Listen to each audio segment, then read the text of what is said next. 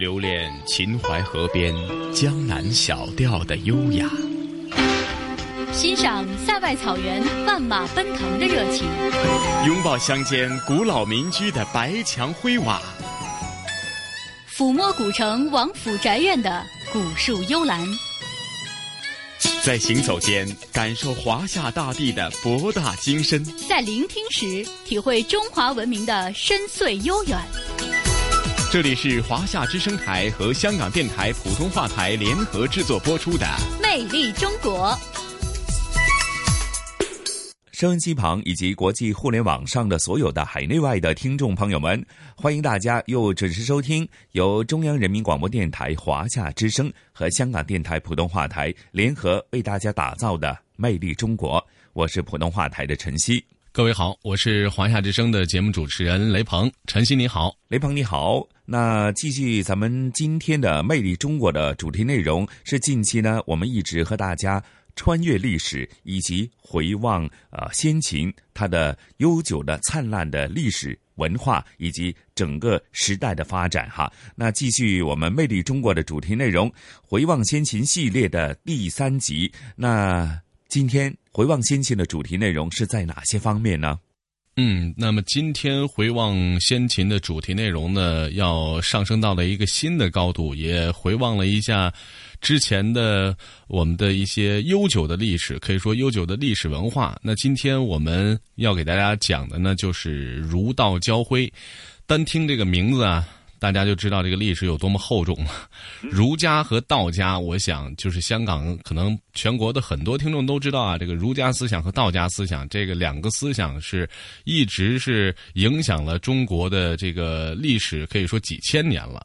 呃，那么这期的节目呢，其实我在看过、听过之后呢，总结出来了一句话，叫做“思想决定高度，知识改变命运”。这就是我就是。整个听完、感受完这个专题之后的一个非常深刻的感觉。为什么这么说呢？因为我们这期的节目呢，因为是回望先秦嘛，所以说它的历史年代肯定非常久远，从西周时期就开始了。因为我们知道西周时期呢，这个中国的这个封建社会是处于这个礼乐之邦，是以礼和乐为主要的一个思想概念的。所以说呢，从那个时候开始，那么这期节目我们就从西周开始讲，一直讲到。这个儒家和这个道家思想出现了之后，这个思想上的交锋对于中国社会的发展演变的影响，同时也讲到了大家非常熟悉的孔孟，还有老子。道家这样的一些学说，他们当时的思想状态，对于整个封建社会的，对于当时的那个国家的一个呃命运的一个影响和变化。那么，其实这期节目的里面呢，也是非常的非常的好玩为什么呢？它的。开始呢，是从这个社交网络开始的，从我们现代人这个非常熟悉的，像内地朋友非常熟悉的这个微信开始，微信朋友圈这种信息的分享、传播，包括获取的途径，作为一个切入点，很容易呢就把大家带到了这种思想上的这种交锋和这种小范围的思想的。再再到这种大范围思想的传播的这种路径上来，那么通过这样的一种呃开头的这种方式呢，带大家去了解了在两千七百多年前的中国古代的西周的社会，他们是怎么样去建立自己的一个熟人圈、朋友圈的？呃，在深入的讲到了当时的这个社会的一个等级制度啊，包括君臣关系啊，还有通过这种像广播剧式的这种。演播式的方式带大家去讲述一个一个小小的故事，让大家去了解到，呃，古代的时候君臣之间的这种变化，还有当时的一个社会发展的呃深层次的一个原因。那么这个专题也请到了非常呃多的这个中国目前非常权威的一些专家，比如说一些历史，就是一些知名大学的一些历史学的教授啊。还有一些非常研究中国古代文化发展的一些历史专家呀，他们对于这些古代的这些先贤啊、思想学者的这种思想认知啊，包括他们思想发展的一个演变，然后通过这样的一种解读，带大家去了解，呃古代的这种思想上的这种碰撞、思想上的火花，对于中国古代社会的发展变迁、封建王王朝的。这个兴衰更迭对他们的影响，同时呢，这个我们这期的儒道交辉，因为是讲思想嘛，所以说这些思想的传播和发展的途径是什么呢？包括孔子去办学呀，去传播他的思想啊，怀着这种政治的这种抱负啊，包括实现他理想的这种途径啊，是怎么样子的？呃，我在我们期这一期的专题里边呢，会给大家一一的做一个呈现。同时呢，我们说，呃，这个随着这些。古代的这些文化精英的出现，对于当时的社会的这个政权，它有一定的影响。同时呢，也冲破了这个呃，当时像古代西周时候，呃，礼乐呀、文化这些东西只在贵族人的手里的这种现象。同时也打破了这个曾经笼罩在文化礼乐知识之上的这种神秘面纱，让这种文化思想更多的走入民间。同时呢，呃，也开启了中国古代社会发展演变的一个进程。同时，大家都知道，这个思想，我们说是在春秋时期的时候，呃，这个诸子百家思想的这种争鸣啊，包括儒家的他的积极提倡的一种呃学术的思想的概念。还有道家，他主张的是一种什么样的概念？同时，这两种思想在发展过程当中出现了哪些代表性的人物？呃，这些代表性的人物又做了哪些非常好玩的事情？呃，在这一期的节目当中呢，将会给大家做一个呃非常经典的一个演绎和一个呈现，让大家去了解到古代先贤的这种思想的变化，呃，对于我们当今社会人的这种思想的这种影响。包括我们说中国的古代社会经历了很多这种文化的这种整合，而我们刚才提到的像孔孟啊、呃老子啊、道家学说的这个创始人啊，他们呃是一个什么样的一个整体？是是是一个什么样的一个群体？就是这种群体是一个代表了一个什么样的阶层？那这个阶层呢，就是古代社会，甚至说当今社会对我们在思想上有非常重要影响的这部分人，他们。对于中国古代传统文化的一种传承和传播，我们说在乱世每一次这样的社会变革当中，像他们这样的士人阶层，呃，成为了时代的先锋，那么也成为了我们说这个社会和文化的进步的一个推动者，呃，也改变了当时的一种社会风气，同时也改变了当时时代思想的这种。弄潮儿，他们在这个时代思想前沿，作为一个领袖式的人物，是怎么样去影响和改变这个社会的？那么这期节目当中呢，我们将会给大家做一个精彩的展示。嗯。好的，我们通常都说呢，以史为鉴，可知兴替。甚至直到时下呢，呃，我们在无论是日常的社会生活当中，又或者是呃，以人作为一个参考，作为一个修行的一个目标呢，无论是儒家思想和道家思想呢，都直到今天还是影响着我们时下生活，甚至作为我们呃社交、呃做人等等的一种准则，甚至是一种方向哈。那具体是怎么去感悟呢？接着下来，咱们就事不宜迟，马上聆听这一期《魅力中国回望先秦》系列的第三集《儒道交辉》。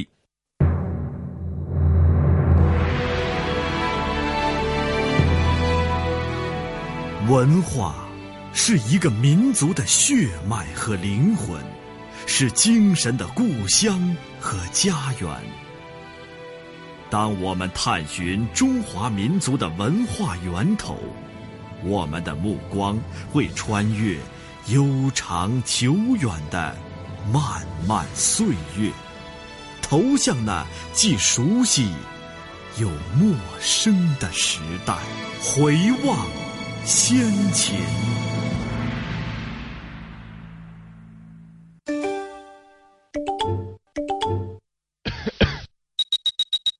如今，无论你走到哪里。身边都会此起彼伏的响起这样的声音，我们把这种基于用户关系而进行的信息分享、传播及获取的方式叫做社交网络。也许此时此刻，你正在朋友圈里与刚刚结识的朋友交换着信息，但或许你并不知道，在两千七百多年前的中国古代西周社会也有着非亲缘关系的熟人圈。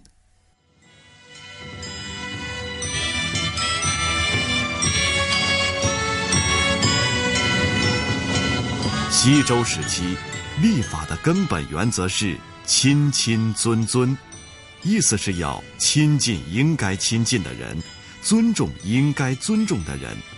这样的道德标准，实际上是在维护当时的等级制度和君臣关系。孟子曾说：“君之视臣如手足，则臣视君如父心；君之视臣如犬马，则臣视君如国人；君之视臣如土芥，则臣视君如寇仇。”但是，随着西周的灭亡，传统的道德标准逐渐失去了权威性，许多臣子已经摒弃了从一而终的观念。中国孔子研究院学术交流部陆泽全博士：这样一种关系啊，是我们现在意义表达上的叫权利与义务之间的关系。君主，你尊重我作为臣子的，那么我臣子的才会对君主所效忠。如果你做君主的不像君主，那么我做臣子的也无需就像臣子一样。君臣关系的变化只是乱世的一个表象，由社会内部不可调和的矛盾引起的深重危机，是动摇政治权威性的深层原因。南开大学历史学院教授孙立群，其实我们从那个周厉王的时候看到，这个社会啊已经开始有了一些变化了。那就是一方面，这个君主啊要求强化他的这种统治力度；另一方面呢，社会下层呢要追求更多的自由。实际我们看到了，社会是向前变化的。这种社会经济的变化导致了他的政治必须与之相适应，而礼乐呢是当时政治上的这个表现。到了东周以后，最明显的表现就是礼崩乐坏，就传统的那种礼乐制度。啊，与传传统的政治，他已经不能维持天下的稳定了。与此同时，代表各阶级利益的知识分子异常活跃，他们纷纷登上历史舞台，著书立说，提出解决社会现实问题的办法，把时代精神注入到自己的思想体系中，并对传统文化加以改造，以期在社会实践中。建立一种新的和谐秩序和思想理论。七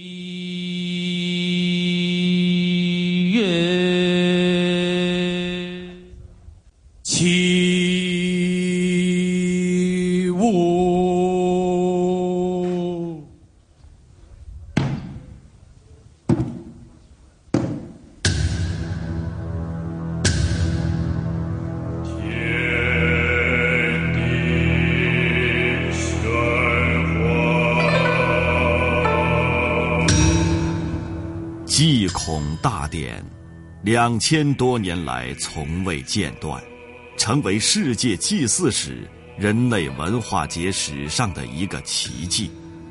它是华夏民族为了尊崇与怀念至圣先师孔子，而主要在孔庙举行的隆重祭祀典礼。众所周知，孔子是儒家思想的代表人物。探究孔子儒家思想的形成原因，就不能不回到他的出生地——鲁国。中国孔子研究院学术交流部陆泽全博士分析了鲁国文化对孔子创立儒家学说的影响。孔子的思想啊不是凭空产生的，实际上孔子是对两千多年的中华文化的一个总结。那么具体到孔子生活的鲁国，有着深厚的文化土壤。就地理文化而言，十分适宜农耕文明。那么从历史文化来看，鲁国是三皇五帝皇帝的出生地，也是殷商的燕国的故都。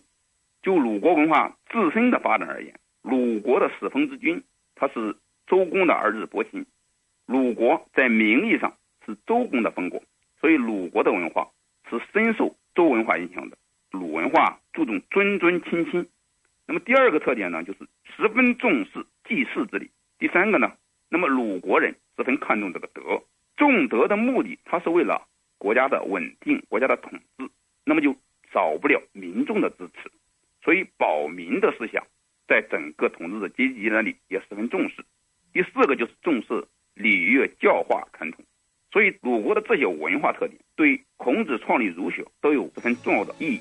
孔子理想中的社会是人民生活在安定的社会，安居乐业，和平幸福。所以博学的孔子积极入世，他一直寻找着能够施展平生之所学，造福天下的机会。这回要说的是孔子周游求官的故事。话说孔子三十五岁那年，鲁国发生了一场政变。政变中，鲁国国君鲁昭公被驱赶出鲁国，逃到了齐国。鲁国很快陷入了混乱之中。依照“乱国不可留”的想法，孔子也跑到了齐国。而且很快变成了齐国贵族高昭子的家臣。当然，孔子的志向根本不在做什么家臣，他是想通过高昭子的关系攀附上齐景公，直接向齐景公推销他自己的政治主张。可他的如意算盘被一个人给识破了，谁呀？那就是大名鼎鼎的晏婴。由于孔子和晏婴执政理念不同，也为了维护住自己的地位，晏婴是极力劝谏齐景公不要任用孔子。他说：“孔子是来恢复周礼的，而现在周氏衰亡，礼崩乐衰很长时间了。再说了，孔子主张的那套礼仪太多太繁琐了。”咱就是搭上一辈子，也不一定能够学得会、学得完呢。于是齐景公打消了任用孔子的想法。既然齐国不想留用自己，自己又何必再待在这里呢？孔子又回到了鲁国。鲁定公九年，孔子五十岁了。这一年，鲁国季桓子的家臣。季桓子私人封地费邑的大总管公山不扭发动政变，背叛了季桓子。公山不扭早就听说了孔子的才华，于是便给孔子下了聘书，上面答应一旦攻灭季氏家族，保证重封孔子，任以高官。已年过半百的孔子对这次邀请居然动了心。虽然他知道公山不扭的行为是不对的，虽然他也知道一旦加入进去便九死一生，但他还是想去。为什么呢？因为他觉得自己游说四方，但天下的君主却没人赏识自己的才华，只有公山不扭了。再说自己马上就要老了，年过半百了嘛，还有多少时间留给自己施展一腔抱负呢？就在他打包袱准备前去辅佐公山不扭的时候，他的学生子路拽住了他。老师啊，您想当官想入迷了吧？怎么什么人叫您您都去啊？您不怕留下一个坏名声啊？您当初是怎么教导我们的呢？就在子路的极力劝说下，孔子终于放下了手里的包袱，默默望着远方。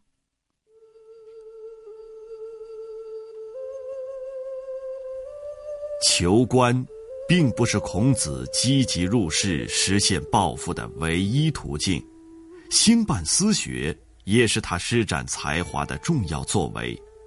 自西周建立以来，王室垄断着所有图书典籍，文化礼仪和典籍仅在贵族内部传承，下层百姓无缘接触，所以有“学在官府”之说。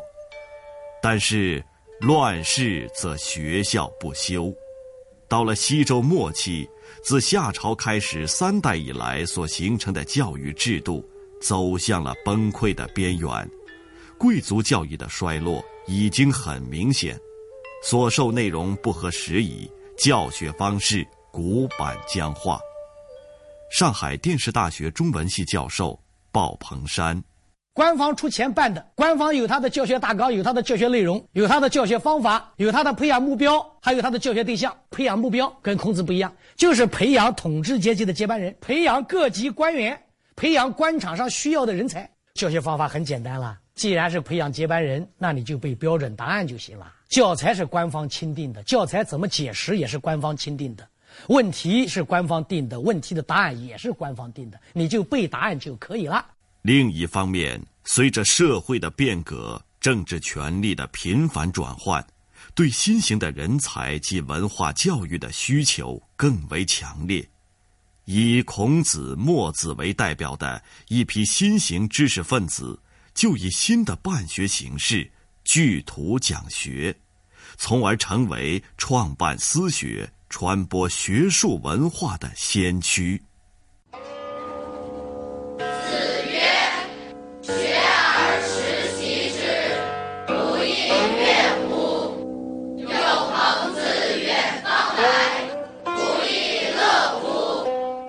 儒家学派的经典著作《论语》中，记录着孔子教书时的对话。子曰：“诗三百，一言以蔽之。”对曰：“思无邪。”孔门师徒对话的论据都是出自诗、书、礼等三代典籍。那么这些典籍又是从何而来的呢？南开大学历史学院教授孙立群：西周礼乐到了东周的时候，就已经不是呃受人推崇了，尤其不在贵族的那个圈子里面流行了。当时的典籍啊，已经流落到民间了，人们也开始学习了。所以现在我们一般说，这个西周是一个贵族时代，春秋战国呢就是一个平民时代。平民时代的一个重要标志啊，就是人们掌握了文化。文化精英的出现和典籍的散落，既冲破了学在官府的贵族教育藩篱，也向下层民众揭开了曾经笼罩在文化礼乐知识上的神秘面纱。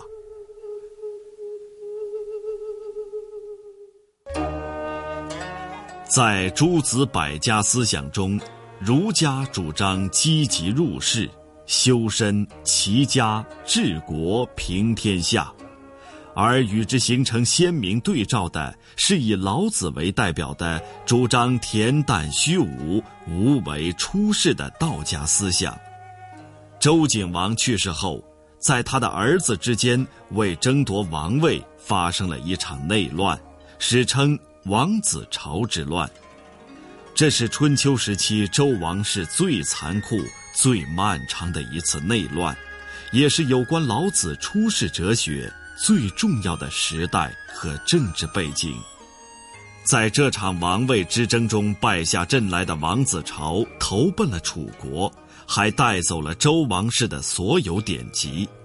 他携带周王室典籍奔楚，是为了表明自己才是周王室的正统继承人。但老子当时担任的职务相当于周朝的国家图书馆馆长，典籍丢失的罪责自然落在了老子头上。作为一个区区小官，他又怎能担得起这份罪责呢？于是老子毅然辞官。后来也就有了老子骑着青牛西出函谷关，并留下《道德经》的传说了。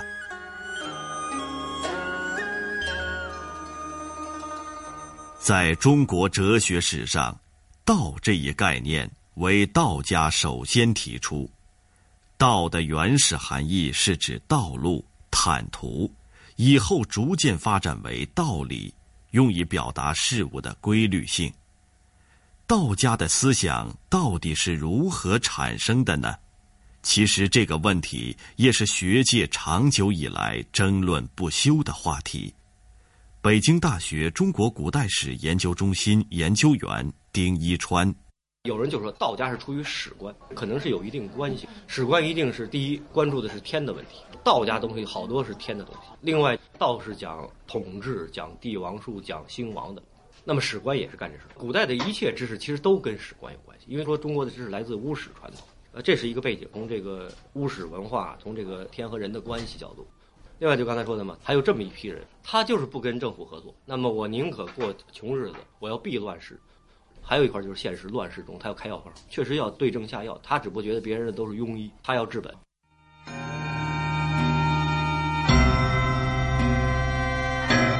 老子所处的时代，天下大乱。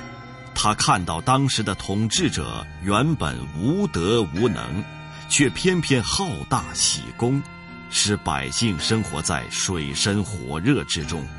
于是他说：“民之饥，以其上食税之多，是以饥；民之难治，以其上之有为，是以难治。”电影《卧虎藏龙》里有句经典台词：“紧握拳头，什么都没有；松开你的手，便拥有一切。”这便是以老子为代表的道家思想的精华——无为而治。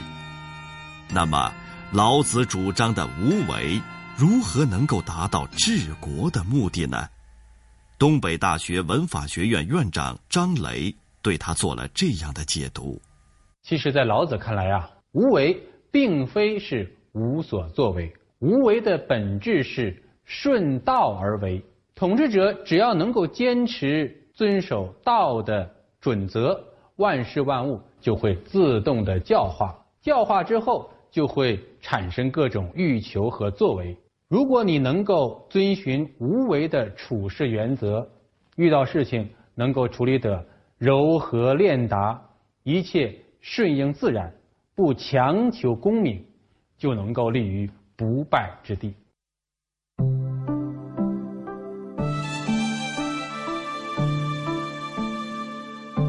老子是道家思想的奠基人，而庄子是战国中后期道家学派的继承者和代表人物。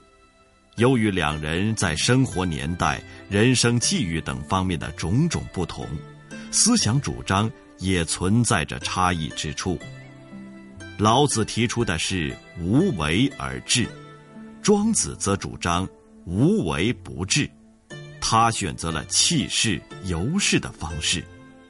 庄子认为，一切从政者治理天下的规矩和办法。都直接残害了事物的天然本性，所以他主张摒弃仁义和礼乐，取消一切束缚，让社会和事物都回到它的自然和本性上去。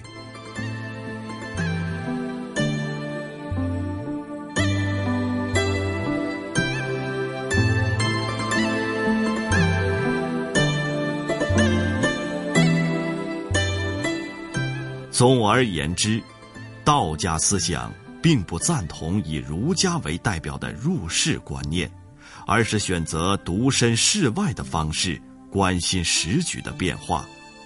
道家学者认为，如果统治者不能认同道家的思想，自己的抱负无从施展，只是时机未到而有所待也，并不是为了个人利益而等待。而是想为国家有所贡献而等待。是以圣人之治，虚其心，实其腹，弱其志，强其骨，常使民无知无欲，使服治者不敢为也。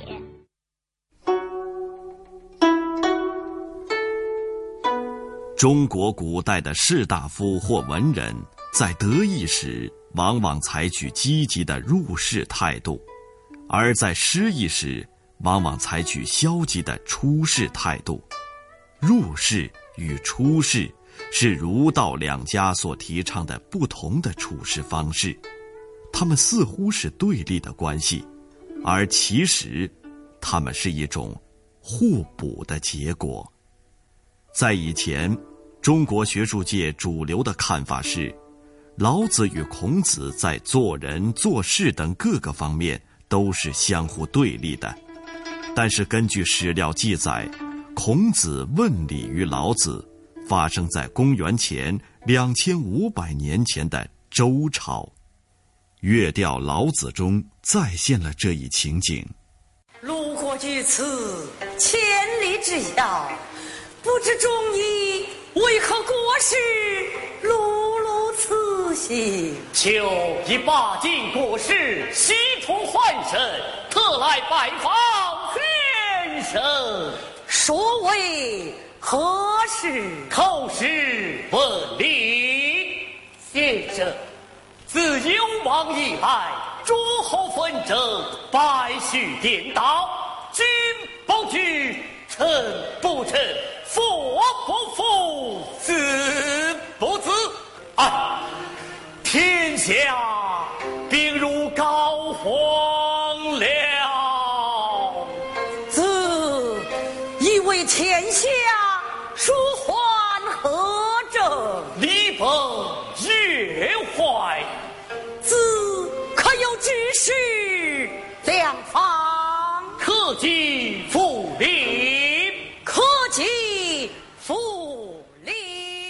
河南陆毅老子文化研发中心副主任韩华洲先生说：“两个伟人之间是有感情的，多次问礼其实是一个相互切磋、相互增进的过程。”而河南陆毅老子文化研究会的王学良先生却认为，孔子与老子是师承关系。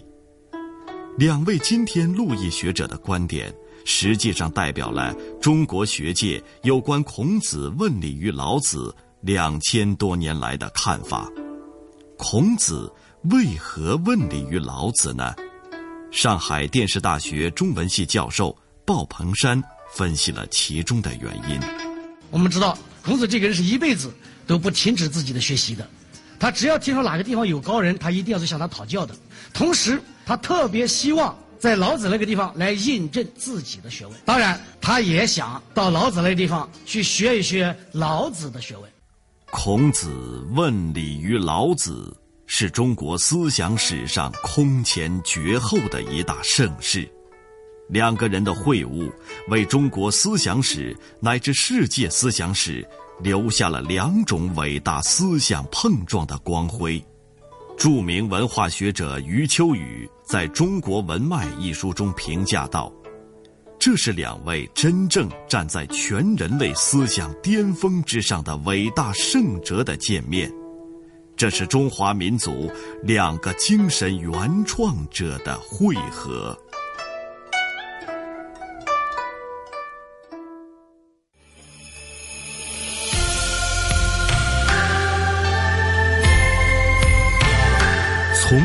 至今，中国古代社会经历了多次文化整合，而士人是一个具有文化特质的社会阶层，他们是中国传统文化的承载者和传播者，因此在乱世或每一次社会变革当中，士人阶层往往成为时代的先锋，社会与文化前进的推动者。亦或某种社会风气、时代思潮的倡导者。春风得意时，他们笃信“长风破浪会有时，直挂云帆济沧海”的蓬勃；怀才不遇时，他们就会更多的追寻“归去来兮，田园将芜胡不归”的飘逸。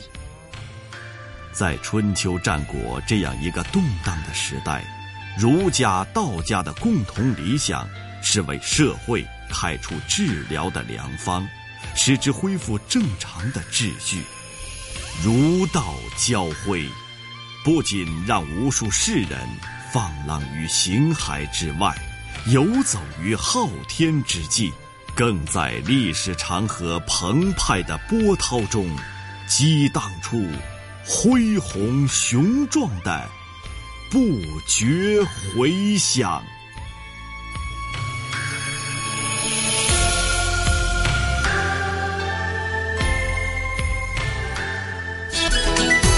这里是华夏之声台和香港电台普通话台联合制作播出的《魅力中国》。收音机前以及国际互联网上的听众朋友们，大家好。这里是由中央人民广播电台华夏之声与香港电台普通话台联合为您制作的专题节目《魅力中国》。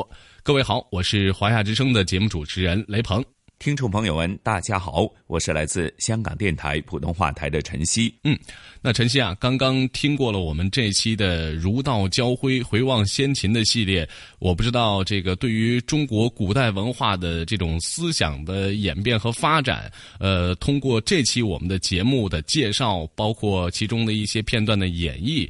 有没有让你对这个中国先贤，就古代先贤的这种文化有一定的了解和认知呢？那其实对我来讲啊，真的是上了宝贵的一课。或许平常我们都有一些呃自己认为做人的准则和道理，那其实很多时候呢，都是从这个呃儒家和道家思想当中延伸出来的一些呃，无论是生活的真谛还是做人的道理。那比方说。应该做怎样的人？应该抱着怎样的一种态度去面对工作、面对生活？其实这些在时下的日常的社会生活中，是时下的社会的日常呃工作当中，我们都会有自己的一个原则，甚至是一个方向哈。其实都是从这些我们灿烂悠久的中华文化文明当中，从。儒家和道家思想当中延伸出来的，在时下当代社会的一个新的演绎，所以我们都说呢，很多时候呢，呃，温故知新也好，你说从中再度的感悟也好呢，其实很多时候令我们的确在当中呢学到很多东西，有更多的感悟。嗯，没错，就像刚刚晨曦所说的一样啊，刚才晨曦也用了一句这个这个孔子的《三字经》里边的一句非常。呃，经典的一句话叫“温故而知新”。可以说，我们到现在为止啊，我们的日常生活当中也出现了很多这样古时候的先贤的遗训。呃，他们这样的一种教学的方式，包括我们现在还会在用一些古代时候人们教育这个下一代、教育这些呃学呃这些呃他们的学生的时候的一些。古文，那么这样的一种文化的传承，对我们当今社会的发展来说呢，是非常的重要的。同时，这些古代时候的这些呃这些。呃，教义也好，这种文化的传承也好，对于当今社会的发展来说，也是影响非常深远的。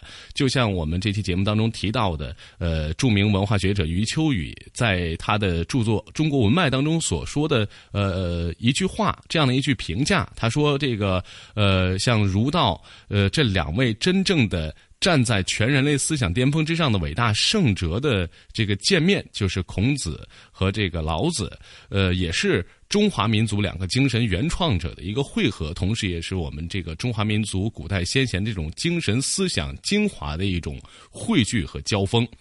那么说了那么多，我们这个古代先贤的思想的呃发展，包括。他们的传承，现如今对于我们生活的改变。那么，我们说完了古代的，还是来说说现代的啊。那么，这期我们的香港故事要给大家带来什么样精彩的内容呢？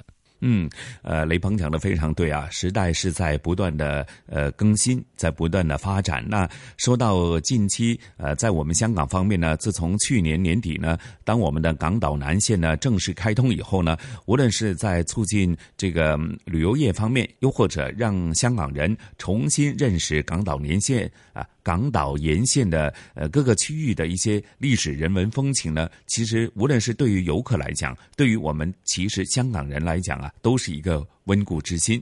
那接着下来的香港故事呢，同事雨波和嘉宾主持，来自中国旅游出版社的副总编辑一哥陈一年呢，继续和大家游走在呃新港岛新港岛沿线的一些各站呢，去走一走、逛一逛。这一次呢，带大家去到利东站和海怡半岛站，呃，看看这些区域呢，在呃开通这个地铁之前的风貌，以及接着下来开通地铁以后呢，看到的一些新的气象，又或者。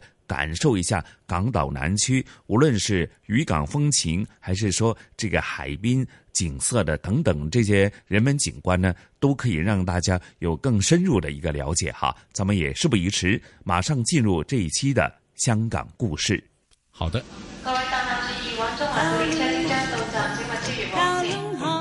传统现代相映成辉。中西文化共冶一炉，东方之珠动感之都，香港故事。香港故事。南港島線今日正式開通，十二月廿八號呢個好日子。今日呢係一個好特別嘅日子，港鐵嘅服務啊貫通全港十八區，區區啊都可以搭港鐵。下一站海洋公园，左边的车门将会打开。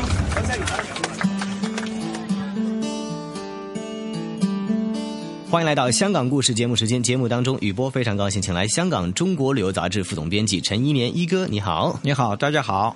沿着港铁的南港岛线，我们继续前行哈。上周呢讲到了黄竹坑站，非常有历史的一个区域。那么这一集呢继续往下走哈，在港铁系统当中，應該說是属于最南的一个。最南的意思是最南边的一个车站了，嗯、地理位置上而言啊，叫做利东站。哎，名字倒是很东边啊。对，南港岛港岛线呢，最终站并不是最南。嗯，它有一個勾形的，对，它就是一个一种啊，由北向南运行，到了最南点的时候，再往北转一点。嗯、路线是这样设置的，就是、到了它的终点站、嗯、啊，就是这个啊海怡半岛站。嗯嗯啊，不过。呃，从顺序来说，还是先到利东站。嗯啊，呃，实际上利东站和海怡半岛站是在同一个岛上啊，不是在陆啊，就不不是在大大的啊、呃、港岛，而是在港岛的另外一个离岛啊，叫做亚利州上。嗯啊，呃，利东站就在这个这个岛上啊，哦，已经离开了这个呃港岛，叫做亚利州啊，亚利州啊。嗯。这个站的名字呢，是因为这里有一个很大型的公共屋村啊，叫做呃立东村哦，以它命名。原来是这样，嗯，对啊，呃，亚利州呢，说普通话的朋友大概就搞不明白了。呃，亚利啊，有一个生字，就是没有在呃习惯用语中没有这个字啊，鸭鸭子的鴨，嗯，利。一个月字旁，应该是肉字旁啊，就是像个月字。对对对。啊，旁边有个呃厉害的利，嗯啊，利益的利啊，嗯啊，壓力州啊，这个利呢，呃，在粤语里边呢，呃，是舌头的意思。广东话那粤语把舌头叫做利啊，就用这个利字啊。虽然普通话听起来有蛮有压力的，但是广 东话听起来没有压力就可以了啊。那么这个压力州呢，与香港仔还有黄竹坑其实是一桥之隔。所以我们之前说到这个立东站呢，其实它那条的长的坡道已经是延伸到了這個亞利州大街的附近了哈。嗯哼，亞利州大街呢是，呃，亞利州的最早的一条街啊。嗯，在这里也是最早的定居点，就是在早期啊，就是说。呃，亞利州大桥还没建成之前，嗯，啊，亞利州本身因为都要靠船出入，就可想而知是水上居民比较多，嗯、啊，在在这个岛上住，岛不大，呃，只有一点三啊一点三平方公里，哎，不过它有一个记录，就是竟然住了八万多人，这么一个密度呢，呃，据说是全世界啊第二。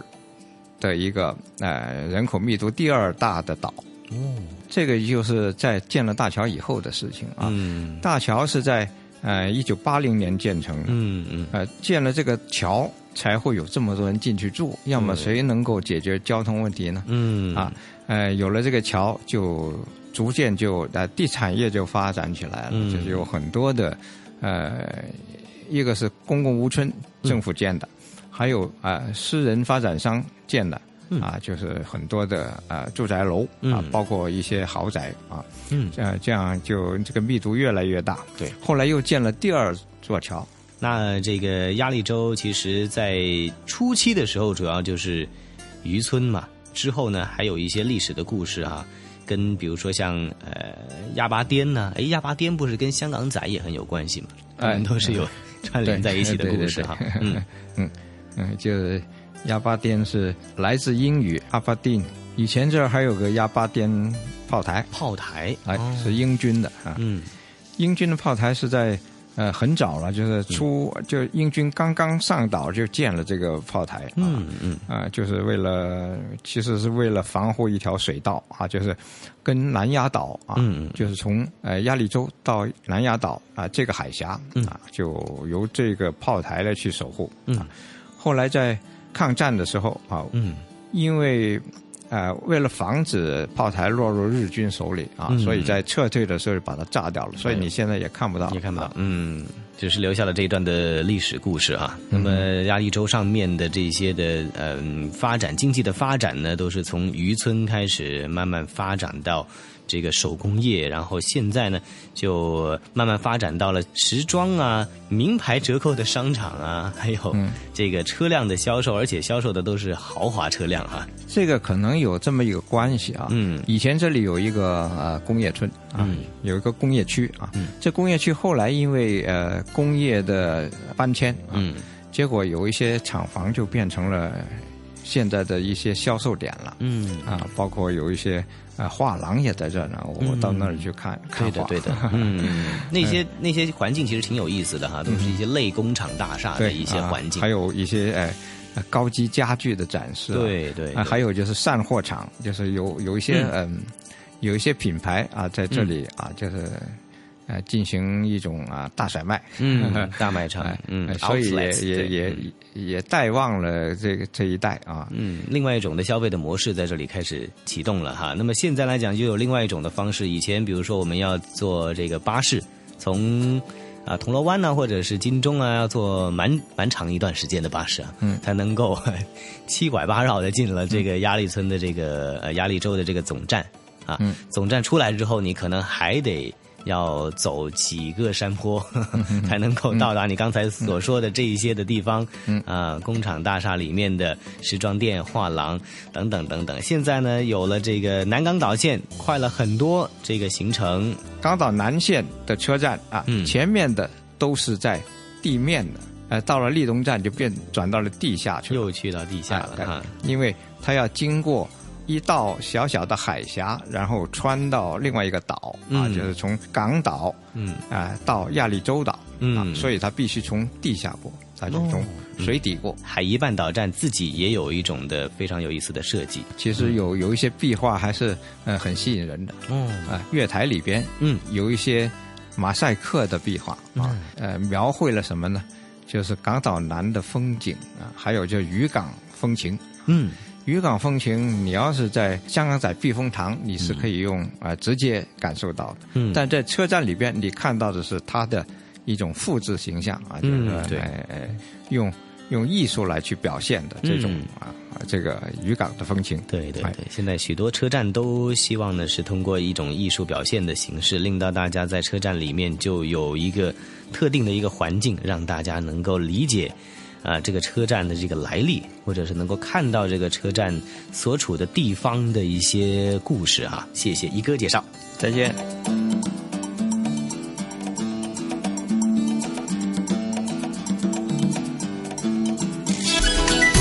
这里是华夏之声台和香港电台普通话台联合制作播出的《魅力中国》。哎呀，雷鹏啊，在聆听过了这个香港故事，有关于立东站和海怡半岛站，咱们新的港铁的港岛南线的呃各站的人文景观之后呢，咱们这一期《魅力中国》的节目时间很快又得告一个段落了。没错，其实每次听完香港故事之后啊，对我们的感觉是非常，特别是内地的听众来说是非常的羡慕的，因为在香港这样的一个国际化的都市，通过现代化的手段，对于一些古老的传统的这个建筑也好，对于这种古老的当地的具有本地特色的文化的传承和发展也好，这样的一种保护，这样的一种新的开发，对于他们来说可以说是焕发了第二次的生机。